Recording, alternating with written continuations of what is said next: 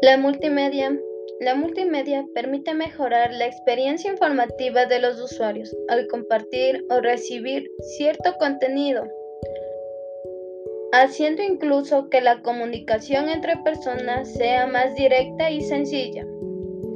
Entre las características que se pueden mencionar están, utiliza varios medios comunicativos de manera simultánea, es interactiva, su finalidad es mejorar la experiencia comunicativa e informativa. Es empleada en diversas áreas del desarrollo humano para superar la experiencia común de la comunicación e información.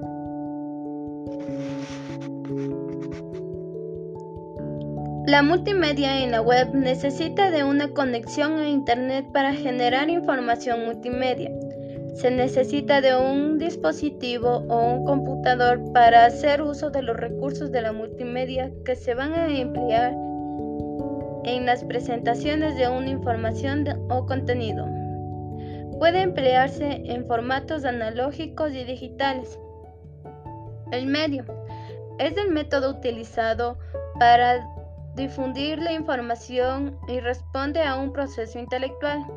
Medio implica algo intermedio por lo que se infiere que se basa en un estímulo y recepción. Elementos de comunicación. El estímulo, medio y recepción.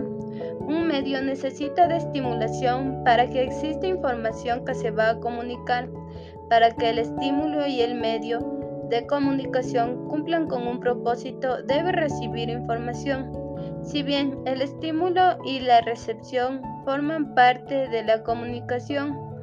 Estos funcionan sinergéticamente en donde tanto el medio como el receptor responden a un estímulo. La comunicación se basa en un estímulo, un medio y en la recepción-percepción.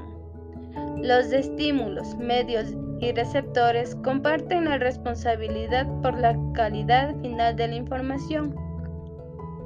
Las propiedades de los medios. Generan entornos flexibles, constituyen soportes de comunicación, potencian el intelecto, aumentan el intelecto, multirepresentan la realidad, relevaron la información, emplean la imagen para apoyar la proposición. Medios educativos.